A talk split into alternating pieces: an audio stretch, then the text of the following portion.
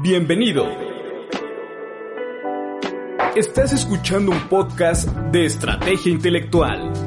Comenzamos en 3, 2, 1. Estrategia Intelectual presenta el programa Tributax a cargo del maestro en Derecho Privado y Derecho Fiscal Manuel Sandoval Medina. Comenzamos.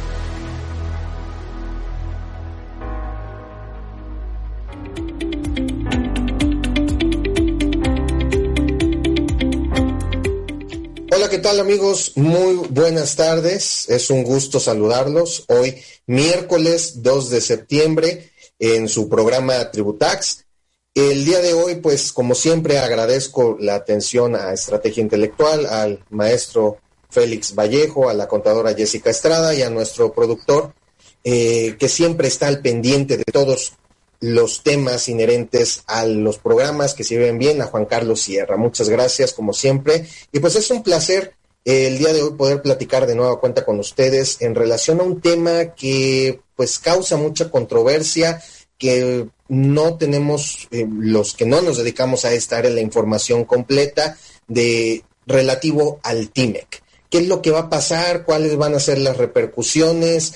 Eh, todo lo que se viene en relación a este tratado internacional que ya está firmado y pues, ¿qué va a pasar con todo esto? El día de hoy tengo un invitado es, muy especial que conoce a la perfección el, tema, permítame presentárselos. Él es el maestro Jaime Armando García Arredondo y les voy a platicar un poco de su trayectoria antes de darle eh, la voz al, al, maestro. Él es licenciado en Derecho por la Universidad Nacional Autónoma de México, con mención honorífica con posgrado en Derecho Fiscal por la misma universidad.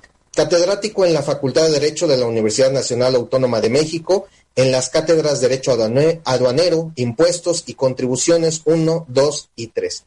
Es profesor del Colegio de Contadores Públicos de México, AC, en los diplomados de especialización de Derecho Fiscal y Aduanero. Es catedrático de la Escuela Libre de Derecho de Puebla en la maestría de Derecho Fiscal y hay que acotar también que tuve el gusto de que fuera eh, y privilegio de que fuera mi maestro.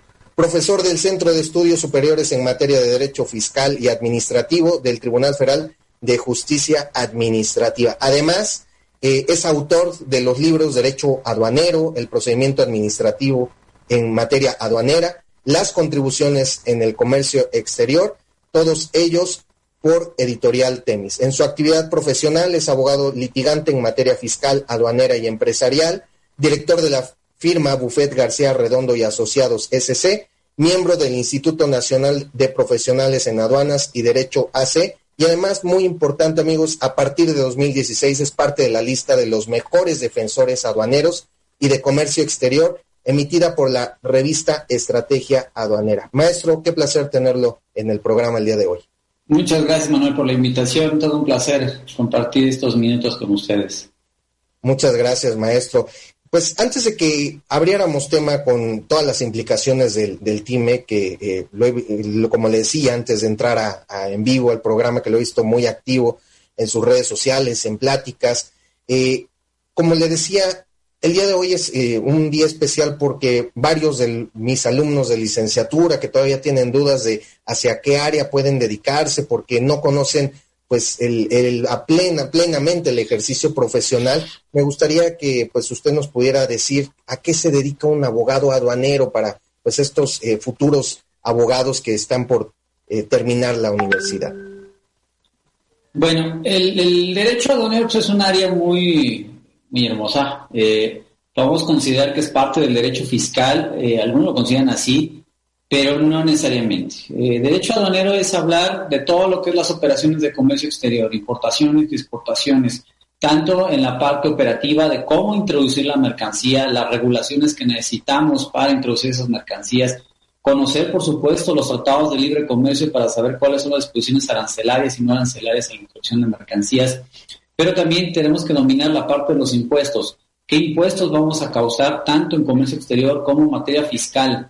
Y una parte bien importante, los procedimientos que tienen que llevar para introducir la mercancía, desde llevar un agente aduanal, eh, los documentos que vamos a necesitar, los plazos, los tiempos, pero también la parte relativa a los medios de defensa. Entonces, el derecho aduanero como tal, pues es una área que se va a encargar del estudio de la introducción de las mercancías y de la extracción de las mercancías del territorio nacional, pero eh, de acuerdo a las formalidades que nos van a establecer tanto la ley aduanera como la regulación, tanto lo que es, son los reglamentos en materia de ley aduanera, las disposiciones fiscales, también las disposiciones en materia penal, porque se cometen delitos como el contrabando, en las disposiciones de la ley de comercio exterior y todos los tratados internacionales. Entonces, es una parte eh, más concreta, más específica y más especializada que el derecho fiscal, porque el derecho fiscal no se va a abocar a la parte de los impuestos y de las obligaciones contributivas, pero hablar de derecho aduanero es hablar tanto de la forma, el fondo y de las operaciones, cómo vamos a introducir esas mercancías o sacarlas del territorio nacional.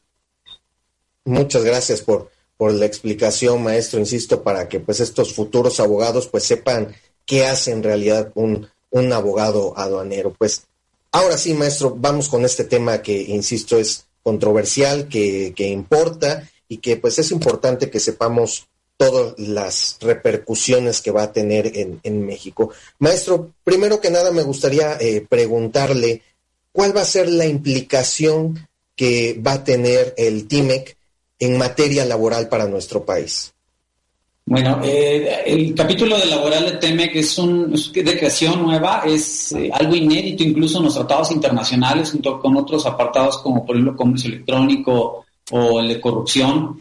Eh, el apartado laboral fue una inclusión más por una presión de los sindicatos norteamericanos y canadienses. ¿Por qué? Porque la legislación mexicana es una legislación muy proteccionista en cuanto a la materia laboral completamente diferente a lo que tenemos en el sistema norteamericano. ¿Y cuál es el problema? El problema es que tiene sindicatos en Estados Unidos donde la vida es como más democrática y en México pues partimos de la idea que es un sistema corporativo. Entonces, tanto Estados Unidos como Canadá presionan para que se incorpore este capítulo y se permita primero una democracia sindical. ¿Y qué significa esto? Que bueno, pues ahora teóricamente los eh, trabajadores pueden elegir democráticamente a los líderes sindicales o al sindicato al que quieren pertenecer. Pero además, eh, dentro de la materia laboral se erradica lo que es el trabajo forzado, eh, los trabajos para la niñez, ya completamente abolidos, eh, la discriminación, la violencia laboral, cosas que ya de alguna manera se habían empezado a introducir dentro de la legislación laboral y la legislación también corporativa. Pero ya que lo maneje el, tratado es así obligarnos como tal a tenerlo. ¿Por qué? porque entre unas inclusiones que se establecen dentro del TEMEC, dentro de ese apartado laboral, es que hay un panel, hay un consejo laboral eh, formado por representantes de los tres países que se van a reunir cada año, pero que van a estar supervisando cómo se van a estar dando estas disposiciones en materia laboral. Entonces, ¿cuál es la aportación principal? Bueno, primero, la democracia sindical. Dos, eh, que vamos a poder tener una democracia para elegir a nuestros representantes sindicales. Pero además nos recoge lo que ya se veía, se venía trayendo desde hace tiempo, que es la reforma laboral. Hacer procedimientos más conciliatorios. Dos, hacer un procedimiento laboral más expedito y obviamente pues, gratuito, ¿no? Que es lo que estamos haciendo ahora pasando a un poder judicial que va a manejar la materia laboral. Entonces, ¿Qué es lo que va a buscar esto? Bueno, equilibrar de alguna manera la eh, desigualdad que existe entre nuestras legislaciones laborales. ¿Por qué? Pues porque ya de entrada, ¿no? Eh, venir a invertir en México y crear fuentes de empleo, pues implica también lo que es la carga laboral. ¿Y cuál es esa carga laboral? Hablando procesalmente, pues ya estamos hablando que la carga la prueba para el patrón eh, y para el trabajador pues no hay nada. Entonces eso genera desigualdad. Entonces el tratado busca eso, pero deja una lista muy grande y en la materia de la sourcing, hablando de fiscalistas, que es lo que nos importa a los que nos dedicamos a la materia fiscal, porque ni tú ni yo nos dedicamos a la materia laboral. ¿Qué pasa con el outsourcing? Bueno, probablemente es una de las preguntas que no se despejó dentro del TEMEC y que pusiendo una figura de creación norteamericana pues nos lleva a la idea de que esto va a continuar. Sea, es una figura que como los pusimos en otro, en otro, espacio, pues llegó para quedarse, sencillamente. Porque tampoco en, en, los Estados Unidos ni en Canadá se va a quitar esta figura, máxime con las ventajas que nos trae dentro del mundo fiscal. Una sola factura y deducimos, nos quitamos toda la carga laboral. Se acaba el asunto, ¿no? Entonces, lo que va a ser interesante es ver cómo el sistema sindical se va a ir acoplando a la democracia sindical, lo cual lo veo como un poco difícil. Porque al día de hoy no ha habido ningún sindicato que se reforme y diga vamos a vernos a la democracia o que los contratos colectivos los tengamos que hacer este pues con esas cláusulas de que ahora van a poder votar los trabajadores. Pero pues ahí está, vamos a ver cómo se va desarrollando. Lo que sí es cierto es que si México no coopera o México no entra a esta democracia este, sindical o democracia laboral, pues sí vamos a poder tener repercusiones. ¿Cuáles son las repercusiones? Muy sencillo subida de aranceles, nada más. Entonces vamos a ver cómo productores mexicanos les va a costar más trabajo introducir las mercancías a Estados Unidos y Canadá, tomando en cuenta que es la zona de integración económica más importante del mundo. Estados Unidos es el mercado más grande del mundo. Entonces, sí nos va a doler, nos va a costar, nos van a pegar en la bolsa si no nos adecuamos a las disposiciones. Entonces, en términos generales, esto es lo que eh, a grandes rasgos nos trae como nuevo el TEMEC, la apertura a la democracia sindical. Mencionó algo bien importante, eh, maestro, que es en relación a, la subida de, los aranceles como repercusión de no adoptar estas eh, medidas laborales que nos está señalando el tratado. ¿Existe alguna restricción en cuanto a que ciertos productos no se puedan subir en los aranceles o queda la carta abierta para que si alguno de los integrantes del tratado decide subir el arancel de cualquier producto, le sea permitido desde el punto de vista del, tratado? Como tal, están negociadas acciones arancelales para mantenerlas a un precio, a un, perdón, un arancel. Pero ¿qué pasa si, por ejemplo, alguien está incumpliendo con el tratado? Vamos a poner el ejemplo. Y fue una también de las presiones eh, por parte de los Estados Unidos, eh, la parte automotriz. Estábamos manejando un arancel eh, determinado en, lo que era Telecan, pero lo que se, lo consideramos como el grado de integración era mucho más bajo que ahora Temec. ¿Y qué sucede? Lo explico brevemente. Esto significa que para que una mercancía se pueda importar de Estados Unidos a México o de México a Canadá, pues requiere determinado grado para considerarse como originario de la región. Y en el caso de un auto, pues pensemos que son 100 piezas. De esas 100 piezas, pues consideramos que el 40 o 50% sean fabricados dentro de la zona del tratado. ¿Pero qué ocurrió? Bueno, pues que históricamente Detroit era la parte automotriz por excelencia del mundo. Pero como entramos al Tratado de Libre Comercio en los noventas, pues las automotrices empezaron a mudar sus fábricas a México. ¿Por qué? Porque la mano de obra es más barata. Porque además, pues cosas de ciertos beneficios que en Estados Unidos no se tienen. ¿Y cuáles son? Pues los sindicatos sí son más rudos, sí existen disposiciones más democráticas, pero además es más caro. Y entonces, cuando empiezan a traer las, las automotrices para acá, las, maquiladoras, pues se dan cuenta que puedes construir un auto en un tercio de lo que te costaba en Estados Unidos. entonces, para equilibrar eso, pues se dice, ¿sabes qué? Vamos a tener que ir subiendo lo que es el grado de integración de la mercancía. Y estamos llegando a autos o partes de autos que tienen el 60-65%, lo que antiguamente era un 50%. Y entonces, ¿qué sucede en la materia laboral? Bueno, pues que también es parte de ese componente de integración la mano de obra. Y entonces, si tú no cumples, ¿qué es lo que va a pasar? Que me está saliendo más caro o no estás cumpliendo las disposiciones. Entonces, a nivel panel, lo que puede suceder es que como no me estás cumpliendo, bueno, entonces vamos a tener que meter a revisión la parte relativa a la sección automotriz. Entonces podemos ir subiendo ese arancel para ir compensando meter medidas para compensar esa desigualdad. Y lo vemos muy claramente, el salario mínimo. El salario mínimo de un tiempo para que ha subido rapidísimo, pero también fue por las negociaciones del tratado. Y de hecho va a ir subiendo poco a poco para ir equilibrando esa desigualdad. Entonces, no es que eh, libremente lo pueda subir, es que te pueden meter a un panel, te pueden meter a los mecanismos de solución de controversias del TEMEC, y entonces ahí sí es donde vamos a tener el problema con los aranceles. Ahora, eh, un punto muy importante que usted abordó, eh, maestro, en relación al sector automotriz y usted que es el experto en el tema del el certificado de origen, ¿no? Estos porcentajes que, que mencionaba, ¿qué tanto le afecta a México eh, las nuevas disposiciones que se establecen en el TEMEC en relación a este certificado de, de, origen? ¿Le beneficia? ¿Le perjudica? ¿Cuál es la óptica de usted en relación a este tema? Eh, yo considero que lo beneficia, lo vino a modernizar. ¿Por qué lo vino a modernizar? Porque con Telecan teníamos un certificado que era una proforma. Y entonces tenías que cumplir con ciertos requisitos muy rígidos. Eh, explico brevemente para qué nos funciona un certificado de origen. Cuando estamos trayendo una mercancía de la zona de integración, la zona del tratado, la podemos importar libre de arancel siempre y cuando la fracción arancelaria esté negociada dentro del tratado. Pero para que podamos acreditar que esa mercancía proviene o es originaria de esa zona de integración, tenemos que traer un documento que se conoce certificado de origen. El certificado de origen, ¿quién lo va a emitir? Bueno, pues el productor o el exportador de la mercancía. ¿Cuáles son las novedades que hacen que este, esta disposición del certificado de origen sean pues, más, eh, más modernas, más flexibles? Bueno, primero que ahora lo puede emitir tanto el productor, el exportador y el importador. Es, ah, ¿qué O sea, yo importador puedo emitir un certificado de origen y acreditar que la mercancía es de, proveniente de la zona. Sí, con el TEMEC ya se hace eso. Pero además te permite que ya no existe proforma. Es decir, lo primero que te dice el tratado es no va a haber más proformas. Ahora, este certificado lo podrás emitir en los siguientes documentos. Primero, en la factura comercial o el invoice, como lo conocemos.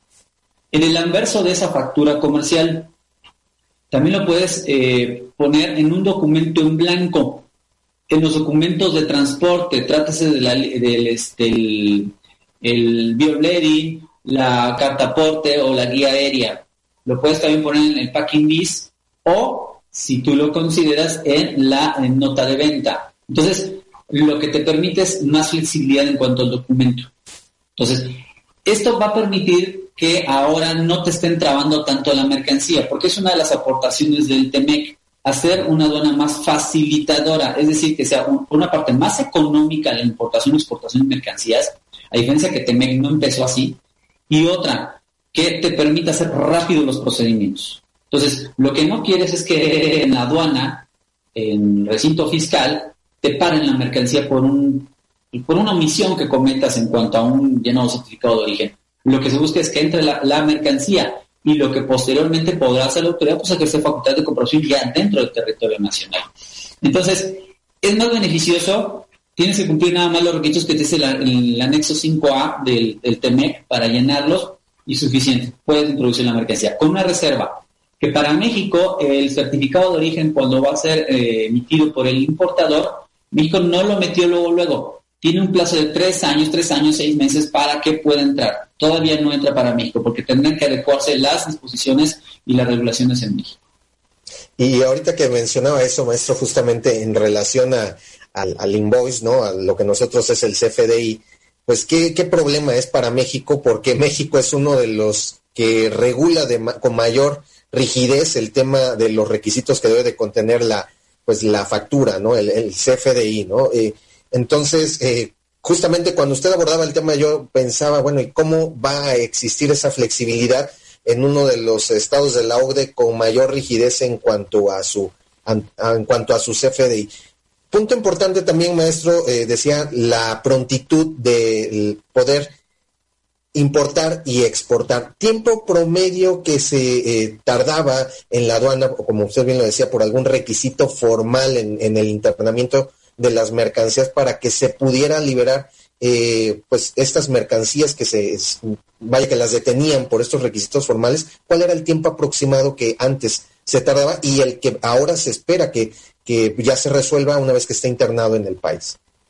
Bueno, todo depende de qué tipo de mercancía estamos manejando. Si es de fácil identificación, difícil identificación, si estamos hablando de una mercancía que está en padrón este, específico, de las que conocemos como sensibles, ¿y cuáles son ellas? Bueno, si es metal, si son este, textiles, juguetes, químicos. Pero en promedio una mercancía puede tardar, ah, y además, si tienes todas las regulaciones que son arancelarias, es toda la documentación o permisos que te pide la autoridad.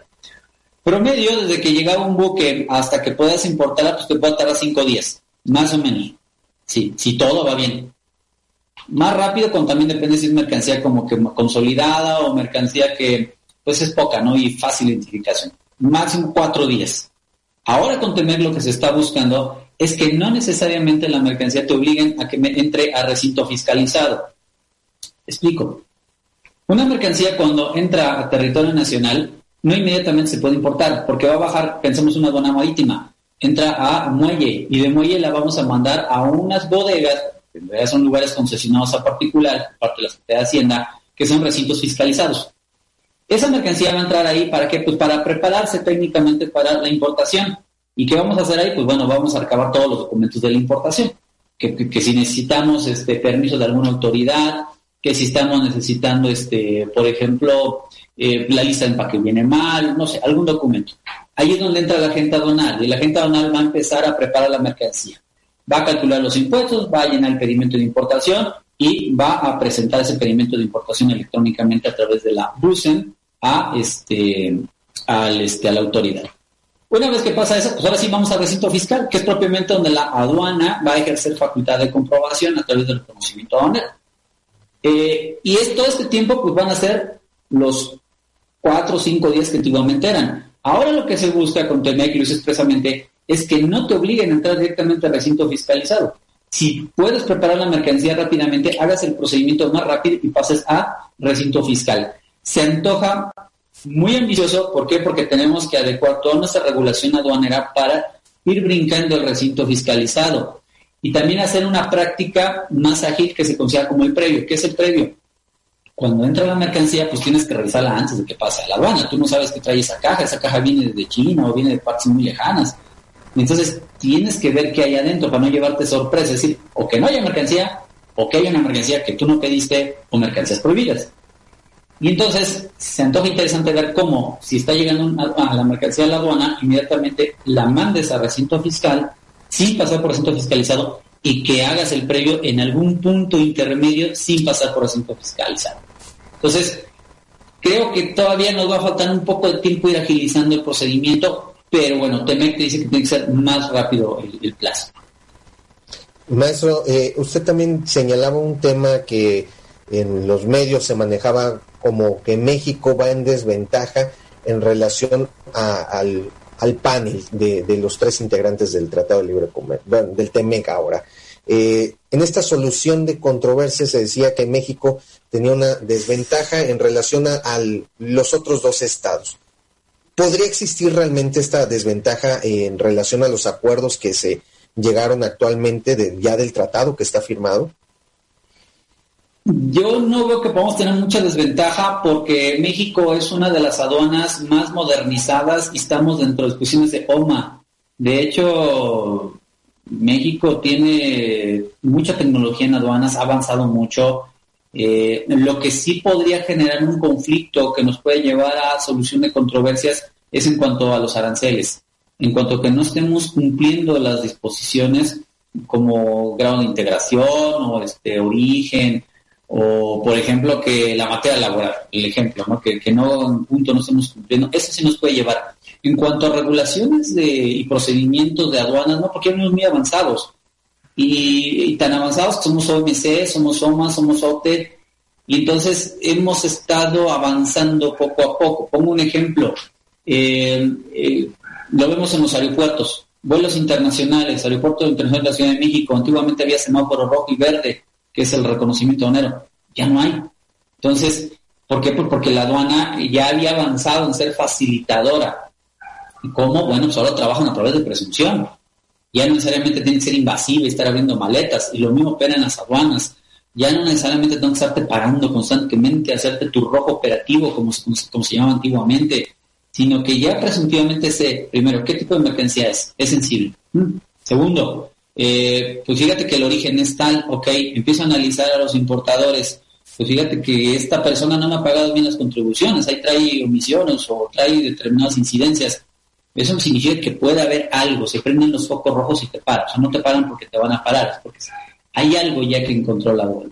Entonces, por ahí no creo que tengamos problemas. Yo creo que vamos a tener quizás más problemas a irnos adecuando a las regulaciones que no hemos hecho, que no hemos impulsado y que nos va a llevar a los paneles. Otro ejemplo, eh, en el comercio este, electrónico, eh, el capítulo respectivo nos habla acerca de que tenemos que coordinarnos con las autoridades de los tres estados para evitar los ciberataques en el comercio electrónico. Bueno, pues ahí vamos a tener que irnos adecuando a eso y si no lo hacemos nos van a llevar al panel. Y así, otros capítulos en que no hemos eh, pues normalizado, ¿no? no nos hemos ido adecuando y que pues a eso nos puede llevar ese tipo de problemas.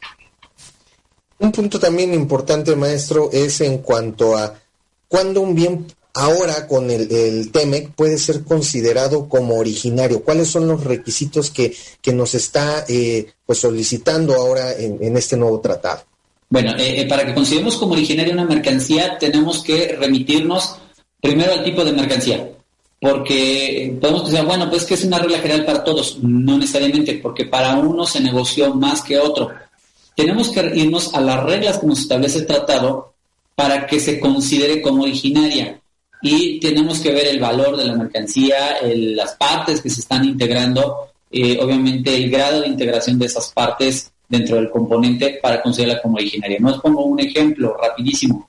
Eh, pensemos que estamos trayendo eh, de Estados Unidos, de California, para ser más específicos, blusas de seda. Y nos dan un certificado de origen, nos dicen que es 100% originaria de los Estados Unidos. Eso no es creíble. ¿Por qué no es creíble? Porque, ¿qué es lo que compone más esa prenda? La tela. Y es seda. Y por nada más, por puro porcentaje, no puede ser considerada como originaria porque ¿dónde se produce la seda por excelencia? China. Entonces, no es originaria. Entonces, ¿qué va a determinar el origen de la mercancía? El grado de porcentaje de los componentes o de los materiales originarios producidos 100% en la zona del tratado. Eso es lo que lo va a determinar. Y eso es muy difícil, porque hablar, por ejemplo, de textiles, pues estamos muy globalizados. Los botones pueden venir de Indonesia, por poner un ejemplo, el algodón puede ser confeccionado en Europa, pero puede ser teñida la mercancía en este, Sudamérica. Entonces, para eso eh, eh, entra el tratado y sus reglas son muy rígidas. Entonces, dependiendo de cada fracción es como vamos a ir viendo de dónde puede ser originaria. Otro ejemplo rápido, metal, que es un sector sensible. Pues dices, bueno, ¿cómo nos podemos dar cuenta de dónde viene el metal? Pues para eso cada metal, cada importación de metal nos va a dar un certificado de molino. Y el certificado de molino dice exactamente la composición de dónde se está trayendo la mina, la colada y eh, los, los componentes para considerarlo. Todos los expertos de aduanas determinan, ah, esta sí puede ser originaria de Corea o de este, Rusia, que son este, grandes importadores, o de China, la, la, la mercancía. ¿Por qué? Porque la mina es diferente. Entonces, es casuístico. Cada fracción nos va dando la regla dentro del TME de cómo podemos considerar como original. Maestro, pues eh, vamos a un breve corte. No le quiero cortar la idea de la siguiente pregunta que, que, le quiero plantear. Vamos a un breve corte y en un momento más regresamos para continuar con esta plática tan interesante del TEMEC, si usted me lo permite.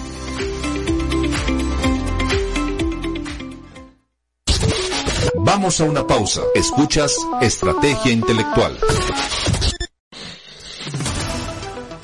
Interrumpimos este podcast para dar una información importante. Membresía Club Estrategia. Obtendrás cursos en línea, cursos on demand del 2018, 50% de descuento en cursos del 2017, taller de Excel para contadores, 10% en cursos presenciales. La suscripción es de 8.200 pesos y la podrás renovar una vez concluido el año. No pierdas esta oportunidad. Llama a tu asesor 785-2471. 785-2471. Lada 222. Volvemos con el podcast. Estás escuchando un podcast de estrategia intelectual.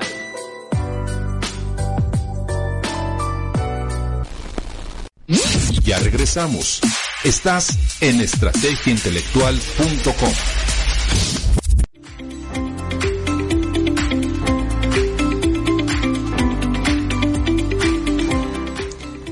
Pues estamos de vuelta con eh, este tema que estamos platicando del, del TEMEC, de todas las implicaciones que trae para México.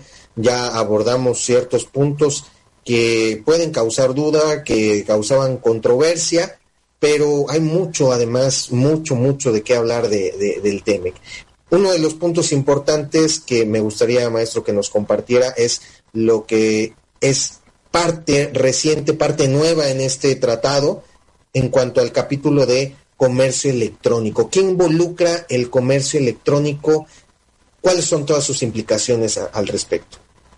Bueno, el capítulo 19 es eh, de reciente creación, no solamente para lo que es la, zona de integración México, Estados Unidos, Canadá, sino en todos los tratados eh, comerciales en el mundo. es el TEMEX pionero en el comercio electrónico. Eh, ¿Y cuáles son las implicaciones? Bueno, lo que se busca en el TEMEC es hacer una liberación en el intercambio de datos electrónicos, así hacer un intercambio transfronterizo libre, para lo cual pues no hay aranceles, no hay aranceles en el intercambio de datos entre los tres países, importación exportación de productos eh, digitales. Eh, y es una de las formas como vamos a llegar a ese, tipo de, intercambio. Pero como el comercio electrónico día a día está creciendo, estamos viendo con la pandemia, pues bueno, ¿quién no está comprando en Amazon? ¿Quién no está pidiendo comida por, por, este, por internet? Eh, la preocupación más grande en los redactores en el cuarto al lado para el comercio electrónico fue tener protección para los consumidores. Y eh, se crea entonces eh, un apartado especial en donde se obliga a los tres estados a que tienen que establecer disposiciones en sus regulaciones de, protección al consumidor para, para proteger de fraudes o de prácticas engañosas dentro de las páginas web. Eh, lo cual es un poco ambicioso para México. ¿Por qué? Pues porque, pues imagínate tener a nuestra gente de Profeco capacitada para estar combatiendo ese tipo de prácticas, lo cual se da día a día, ¿no? Eh, además establece dentro del TME que las, los tres organismos de protección al consumidor en los tres, los tres países se van a tener que coordinar para estar eh, regulando este tipo de actividades y se tiene que impulsar una legislación más avanzada en cuanto a la materia de comercio electrónico, lo cual no va a ser fácil, como lo he dicho en otros espacios. Imagínate, compras un, libro, compras cualquier X mercancía por internet y no te cumplen, pues ¿a dónde le vas a ir a reclamar? Cuando pues igual la persona tiene una fabriquita, una, una empresita que está en Canadá, en cualquier pueblito de Canadá, y te cierra el changarro y pues ya se llevó tu dinero. Entonces, son interesantes, es un gran avance, aunque todos los expertos en comercio electrónico tienen muchas preguntas, más preguntas que respuestas, porque te va a las bases generales, ¿no? Todavía no, llegamos a, definir qué vamos a hacer bien con este capítulo. Eh, otro de, los, de las aportaciones que nos está estableciendo este capítulo es el eh, combate a lo, que es el ciber, la ciberseguridad.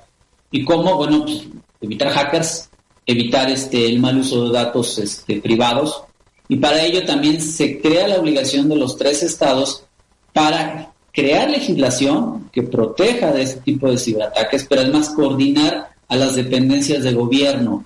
Para evitar los hackers. También suena interesante, sabes que dependencias del gobierno aquí en México las andan hackeando, no imagino entonces también a páginas que venden bienes y servicios. Y la última aportación, o lo más significativo de, este, de este apartado, es que también protege los datos personales de los consumidores. Eh, ¿Cómo? Pues bueno, nos refiere o nos manda a disposiciones de protección de datos personales de otros organismos internacionales como de la OCDE, eh, incluso nos habla de la OMC, que ellos ya tienen dentro de sus disposiciones muy avanzado el tema de dato personal. Eh, entonces, pues el tratado se tiene que remitir directamente a ello y observar lo que nos están diciendo. Eh, suena muy interesante, nos da los principios básicos y pues también vamos a ir avanzando, igual que Telecan cuando nació, pues bueno, se fue ahí modificando, le fuimos dando forma entre los tres países y de acierto error fuimos avanzando. Pero es un gran avance ya tener el comercio electrónico reconocido dentro de este tipo de tratados. También se hablaba, y antes de hacerle la, una pregunta a un capítulo diferente, se hablaba, maestro, de que eh, México realmente no estaba muy activo en las negociaciones, más bien aceptaba pues todas las propuestas que hacían los dos países. ¿Cuál es su consideración al respecto? ¿Realmente sí México logró debatir algunos puntos o más bien terminó aceptando eh, pues todo lo que se planteó en, este proyecto que ahora pues ya es una realidad? Bueno, el TEMEC recordemos que tiene como origen eh, la presión que realizó el presidente de Estados Unidos contra el Telecan. O sea, realmente es un instrumento que surge de un contexto, de un momento y de una serie de presiones políticas. Uno de los eh, compromisos de campaña del presidente Trump fue acabar con el Telecan. Lo acabó. lo cumplió. ¿Por qué? Porque ya tenemos otro tratado, el otro ya acabó, se inició. Y partiendo de esa premisa, pues lo que hizo fue presionar demasiado para que el tratado fuese más conveniente para ellos. ¿En qué sentido fue más conveniente? Pues en la mano de obra, definitivamente que es lo que les pegaba muchísimo, porque pues era ilógico, bueno, suena ilógico desde una perspectiva nacionalista que una General Motors, una este, Ford Motor Company, pues sus principales plantas estén en lo que ellos no les gustaba, ¿no? Estaba en México, y que los canadienses tuviesen sus principales plantas de producción de papas en México. Entonces, como que ya no les cuadraba mucho a ellos. Pero, como siempre lo he dicho en los foros, al final del camino, México obtuvo ventaja paradójica del mismo instrumento que ellos crearon, que es la globalización y que es el neoliberalismo. Y que parte de una premisa, donde esté lo más barato es donde van a estar los productores. Pues claro, lo que ellos quieren son utilidades. Y si México tenía manos de obra baratas, aquellas primas más baratas, una facilitación en cuanto a poner plantas pues, muchísimo más económica, pero además una disposición laboral y cultural que permitía eh, crecer en esos sectores, pues era obvio que íbamos a ganar. Entonces, eh, el, el TEMEC surge por esto. No es que nos hayamos sentado necesariamente a lo que ellos dijeran, porque vamos a ser sinceros, la economía de los tres países está interconectada ya no hay vuelta para atrás, no hay que ya me voy a salir, ya no voy a firmar. No, porque además pensemos otra cosa. Estados Unidos no le conviene, no le convenía que se estuviera del todo el Telecán, porque ellos están enfrentando una guerra, la nueva guerra fría, como le están llamando, ya no es con Rusia, como con China, y China es la zona de integración más fuerte y poderosa después de la de este, Norteamérica. Entonces ellos viendo al futuro que se están enfrentando a, una, un, este, un productor de, de, celulares como Huawei o de autos, dicen, no, tenemos nosotros que tener una zona muy fuerte. Entonces, sí fue político, sí fue presión, pero también fue conveniencia para ellos. Era necesario el tratado. Ellos nos necesitan y nosotros los necesitamos a ellos. Aunque políticamente digan que no, no necesitamos unos a los otros. Eh, el cuarto, los cuartos de al lado estuvieron trabajando mucho, ahí pienso que fue lo fundamental. He tenido la oportunidad de estar platicando con la gente que estuvo en cuartos de al lado luchando eh, por nuestras acciones arancelarias, por nuestros intereses. Y la verdad ellos no lo reconocen. Eh, logramos este tratado también como un beneficio para México por el contexto político y global en que nos encontramos, ¿no? No, insisto, no iba a ser tan fácil para Estados Unidos dejarnos fuera de la jugada. Bueno, al menos es, bueno saberlo de, usted, que como bien lo dice, tiene pues contacto, ha tenido plática con gente que realmente ha estado pues interactuando de manera directa en las negociaciones. Es bueno saber que pues no es tan cierto eh, aquellas noticias que dicen que, México prácticamente fue a, decir a todo que sí. Entonces eh, es un punto rescatable de la de todo lo que nos ha venido comentando. Quisiera hacer una acotación al respecto. Por favor. Eh, eh, eh, eso de que mencionen que pues México fue casi, casi de rodillas, pues si lo ponemos desde la perspectiva automotriz o de sectores específicos, en los químicos, que tuvo, fueron los que tuvo más movimiento, donde tuvo más exigencias para considerarlo como originario, si consideramos que esas exigencias por Estados Unidos fuera que tuviéramos un trato más parejo en cuanto a salarios, si consideramos que hiciera una democracia laboral, si consideramos que quizás presión para ellos fue de que sabes que tu grado de integración tiene que ser más de México, es decir, no que me estés trayendo componentes de otros países y que me los hagas pasar como,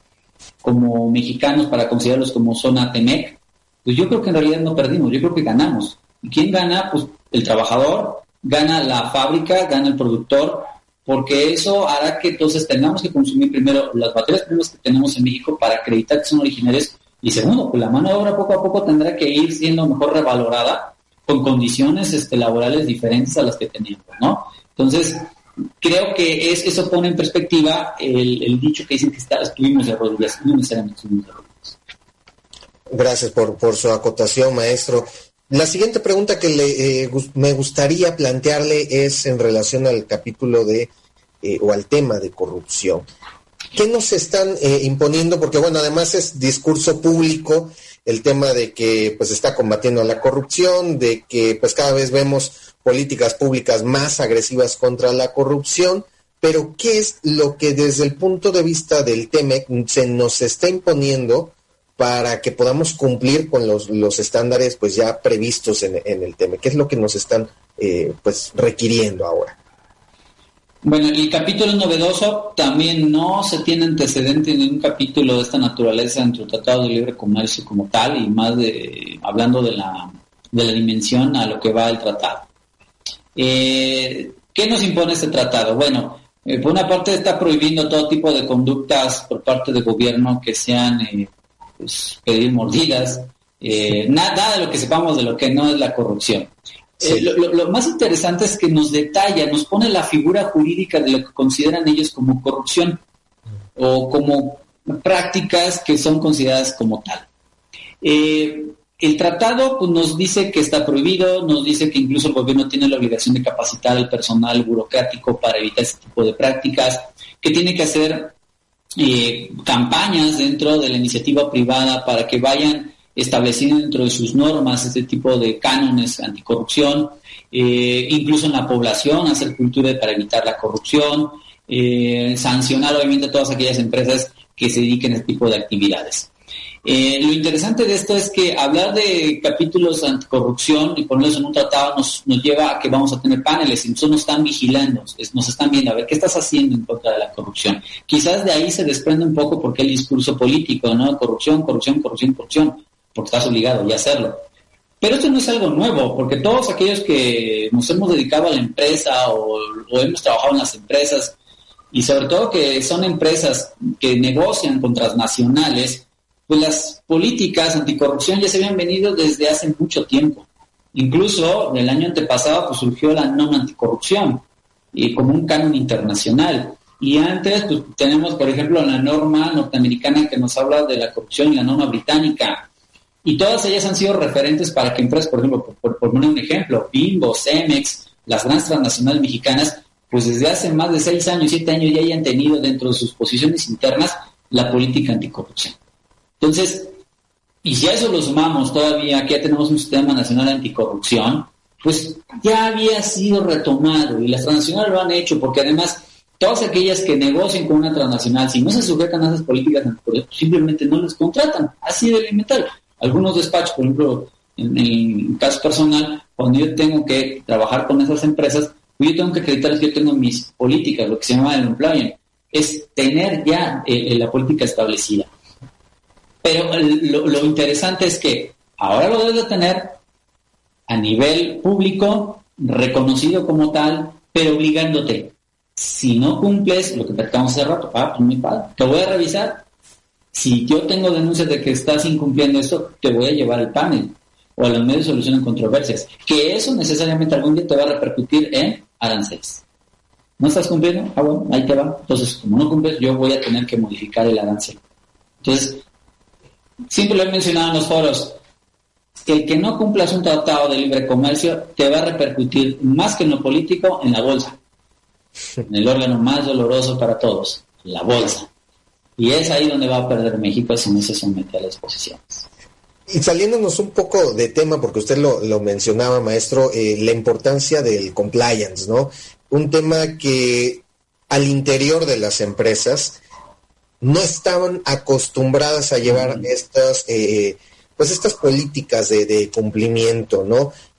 ¿Qué tan importante considera ahora, que ya parte me, me, respondió que es muy importante cuando se contrata con una transnacional, pero qué tan importante usted lo visualiza ya una vez que ha entrado en vigor eh, el Tratado de Libre Comercio, el Tratado, el TEMEC, perdón, para todos los demás que, mm, es más, ni siquiera tienen la idea de qué es este proceso de compliance, ¿no? Para ustedes algo, vaya, digamos lo cotidiano, ¿no?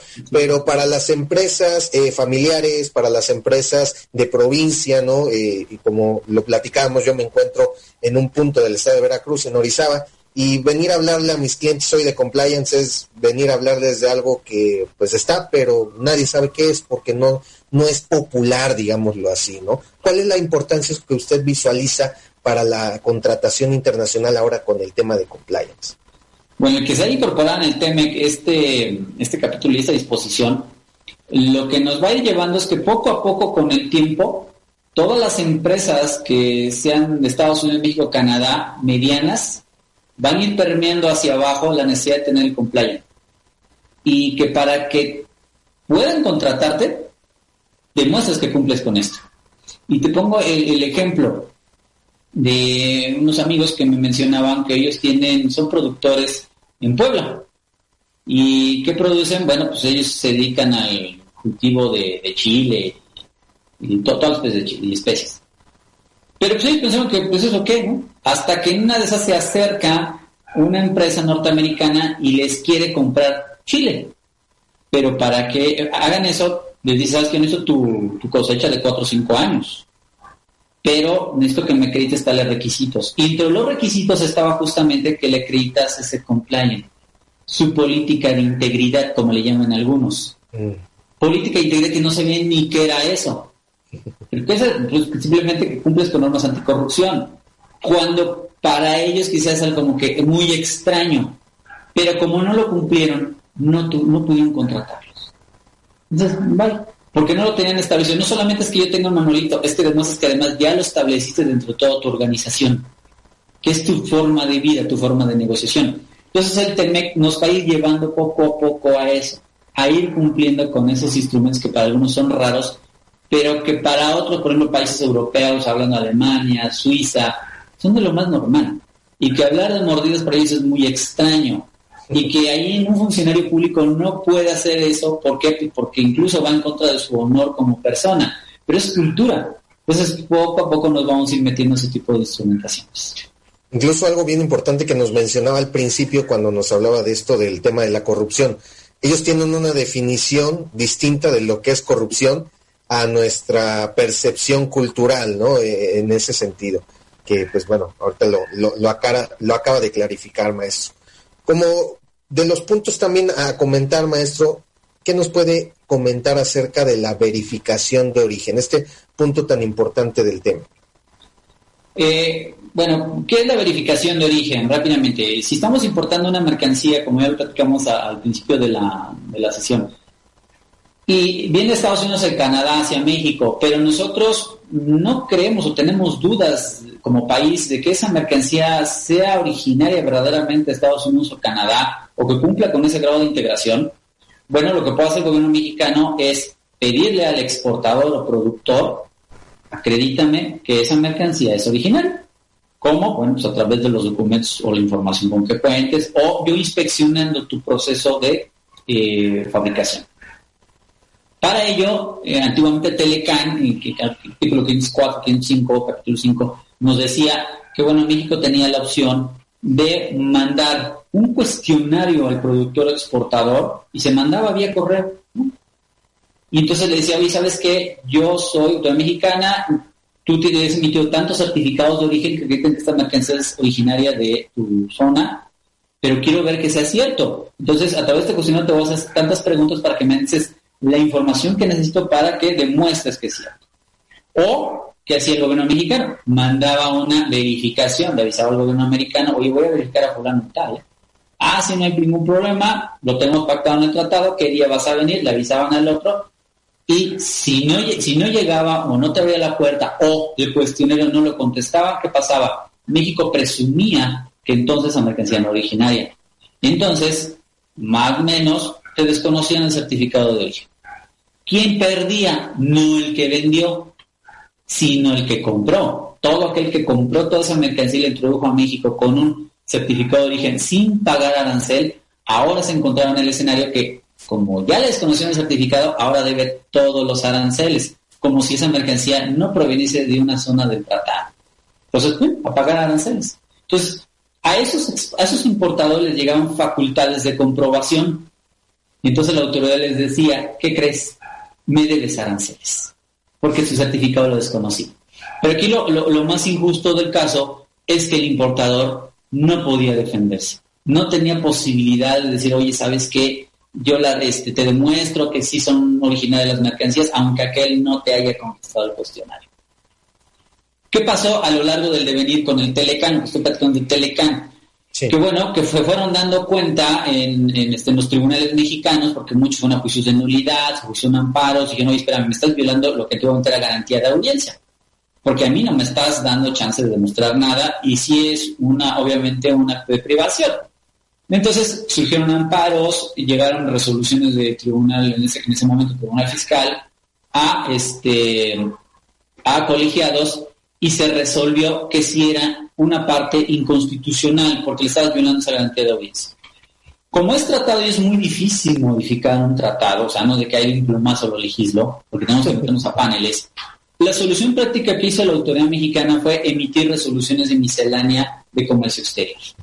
Y entonces ahí fue dándoles la oportunidad de irse defendiendo a los importados. Ahora el TEMEC viene a recoger todo esto, perfecciona el sistema y dice, bueno, ¿qué pasa si no me contestas ese cuestionario? ¿O qué pasa si, por ejemplo, no me, no me aceptas la invitación a esa visita? Lo que va a pasar es que yo voy a emitir una resolución, pero antes de publicarla, antes de, notificarla, le voy a dar chance al productor para que presente pruebas. Y tiene 30 días para presentarlas. Entonces vienen y te notifican. Si en ese plazo no me presentas ninguna prueba, entonces ahora sí emito la resolución donde desconozco los certificados de origen. Pero si me presentas esas pruebas y me acreditas que es originaria, ok, te respeto para ti ese, ese certificado de origen que me emitió el exportador. Entonces, la ventaja ahora, o la, el gran avance que se tiene, es que ahora se incluye dentro del tratado esa garantía de audiencia, como le llamamos en México. En Estados Unidos, bueno, pues es la, no es más que otra cosa, más que hacerle saber previamente a que le desconozcas el certificado que tiene un procedimiento en su contra. Entonces, es más o menos lo que es una verificación de origen y la novedad que se tiene en el tratado. De alguna manera, eh, pues como usted bien dice, ¿no? Eh, se tuvo a bien ir recogiendo la experiencia, las malas experiencias que, que pasaban en el Telecam para pues tratar de simplificarlo. Y yo creo que pues tras todos esos años de experiencia, algunos temas, salvo su mejor opinión, se han venido simplificando en, en el camino. Maestro, ¿qué pasa con los certificados de origen emitidos al amparo del, del Telecam? ¿Van a seguir eh, teniendo validez? Eh, ¿Va a existir pues un rechazo por parte de, las autoridades. ¿Qué fue lo que se acordó en, este sentido, en este, digamos, eh, inter en el que se estuvo negociando, en el que entró en vigor y que se siguieron emitiendo bajo el respaldo del Telecan? Muy interesante pregunta porque en realidad no lo, no lo contempla TEMEC. Eh, no es como nuestras leyes, ¿no? Que emitimos ahí nuestros... Transitorios. exactamente, considerando y ahí decimos, no, oye, ¿sabes qué la nota dice? No, en realidad eso lo viene a resolver un poco la Secretaría de Economía a través ya de notas donde te dicen, bueno, si eh, ya entró el TEMEC, olvídalo. Tu certificado Telecan ya no va a funcionar. Es a partir de la entrada a TEMEC te vas a TEMEC. Entonces te tienen que meter conforme a TEMEC. Para atrás, pues sí te voy a respetar el Telecan. Si estábamos en negociaciones, no, pues es Telecan. Entonces, a partir de la entrada en vigor debe ser el TEMEC. ¿Y qué repercusiones usted visualiza para reconsiderar ahora las nuevas opciones que prevé el, TEME? ¿Qué tiempo aproximadamente eh, tardaría en esta reposición, digamos? Bueno, ahí también tenemos una duda grande, pues también no te la, no te la resolvió TEMEC. Estamos ahorita en otra Secretaría de Economía sacó un criterio, eh, pero eh, todavía no saca como tal la resolución. Incluso ahorita hay consultas se hablaba mucho de un plazo de un mes, otros hablaban de 60 días, como tal todavía no está, estamos en, ese proceso de, tener un criterio homogéneo entre las autoridades. Por último, eh, maestro, ya cinco minutos de que podamos concluir eh, este programa, un punto que considero también importante de todas estas eh, situaciones novedosas es en relación a que se hablaba acerca de una declaración de una, de una leyenda de certificación y de responsabilidad que, que se debe eh, emitir ahora por, pues, por las partes, ¿no? Por los importadores exportadores. ¿Qué hay de cierto en relación a, esta leyenda de certificación? Como tal, el certificado de origen no se menciona, no lo menciona el, el, TEMEC. Eh, surgió una versión ahí que, que, existían dudas de cómo lo podemos poner, porque pues, ahora el importador lo puede, lo puede emitir como tal, no existe una disposición entre de ello. Ya será la economía, Hacienda la que lo, aclare, pero no podrá ir más allá porque el capítulo como tal no, no, lo dice. Entonces, una leyenda más, una, leyenda urbana que se menciona. Ok, perfecto, maestro. Y ahora sí, como, como última pregunta en, en este sentido, los, todas aquellas personas que pues no han podido recapitularse en cuanto al contenido del, del TEMEC y que no conocen a la perfección, ¿tendrán algún tipo de prórroga o es, digo, como usted lo, mencionaba, ¿no? En México somos muy eh, de que, bueno, vacatio legis, ¿no? De aquí a que entra 180 días, este, primero, segundo transitorio, te damos chance, pero ¿qué pasa con el TEMEC? Hoy entra en vigencia y hoy todos deben de cumplir parejo o hay algún tipo de prórroga. No, hay muchas disposiciones, no, lo que se refiere a origen, importaciones de mercancías, entrada en vigor, entramos a TEMEC. O sea, si mucho la cultura del mexicano, dame prórroga, me chance, ¿no? Afortunadamente, el, sector de comercio exterior, importaciones y exportaciones México eh, son gente muy preparada, gente que ya sabía que esto venía y los departamentos de importaciones de las empresas lo tienen contemplado. Realmente no, no he tenido yo la necesidad de que me digan, oye, una, no, ya lo saben, o sea, lo rápido, vámonos.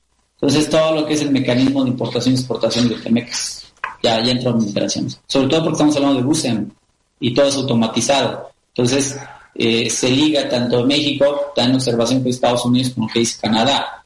Entonces, no, ya entramos en, en, Temec. Por último, maestro, ya para despedirnos, eh, ¿cómo se llama su nuevo libro? Porque, eh, como decía al, inicio del programa, usted aprovechó muy bien estos meses de, de descanso. Algunos estábamos viendo Netflix, algunos medio leíamos algunos temas, pero pues usted de manera muy productiva aprovechó para eh, pues realizar su, su, nuevo libro. ¿Cuándo, ¿Cuándo, ya está en librerías? ¿Cuándo lo podemos eh, descargar? ¿Y cómo se llama su nuevo, nuevo libro? Que, que bueno, el, nuevo libro son las contribuciones en el comercio exterior, editorial Temis. Eh, está en proceso de edición. me comentan que estarán dos, tres meses ya en, este, están por la pandemia, ¿no? O sea, no, no es un proceso tan, tan sencillo, ¿no? Eh, yo creo que fueron más que de descanso, fueron tiempos de, ya han sido tiempos de estrés y de, ver cómo nos podemos distraer. Entonces, además porque tenemos cerrado los tribunales, que nos dedicamos a la actividad litigiosa. Entonces, una forma de tener un poco la mente distraída y en equilibrio, pues fue de esa forma, ¿no? Haces un libro y pues es más fácil.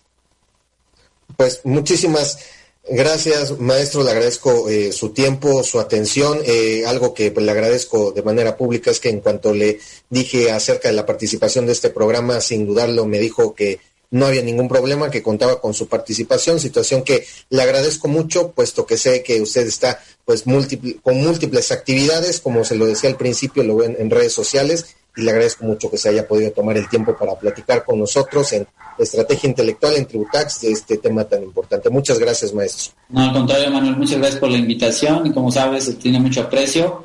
Muy buenos recuerdos de nuestra Escuela Libre de Derecho. Así es, maestro. Pues muchas gracias a todos, eh, un gusto, nos vemos dentro de 15 días, hasta la próxima.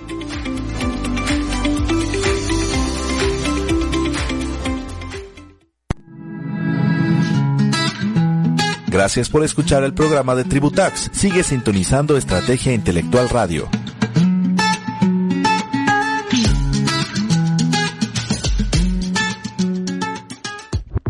Terminamos. Gracias por escuchar este podcast. No te pierdas el siguiente. Estrategia Intelectual. Somos la capacitadora.